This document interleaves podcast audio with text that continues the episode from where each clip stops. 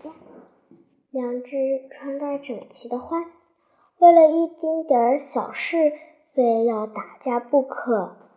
小熊问他们：“难道没有其他解决办法了吗？”“没有了。”獾猛怒怒气冲天地说：“非打不可。”小熊无可奈何地说：“打就打吧。”小熊望望两只獾，伸出手来说。请把你们口袋里的钱都掏出来。为什么呢？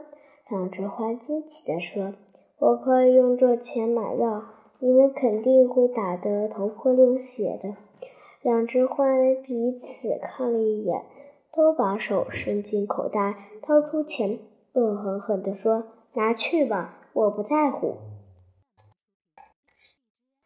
小熊接过钱说。把你们头上的帽子也交给我吧。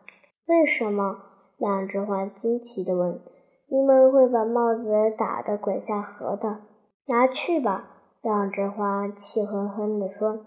小熊接过帽子说：“把上衣也脱下来吧。”他，你们会把上衣扯坏的。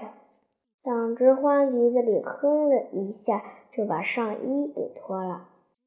小熊接着说：“把兔子也脱下吧，扯破裤子也挺可惜的。”两只獾垂头丧气地脱下裤子。这是两只穿短腿裤衩的獾，它们望着对方的滑稽样子，都有点哭笑不得。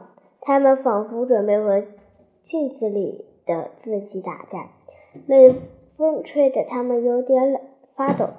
两只獾再也不想打架了，他们先要回了裤子。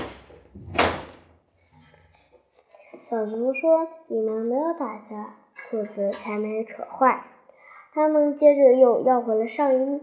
小熊说：“要是打了架，这上衣肯定不会这么漂亮了。”他们又要回了帽子。小熊说：“戴这么好看的帽子的人。”是不该打架的。他们又要回了各自的钱。小熊说：“握握手吧。由于你们没打架，你们没有弄得头破流血，而且还有零花钱。你们得谢谢自己，也谢谢对方吧。”两只獾笑了。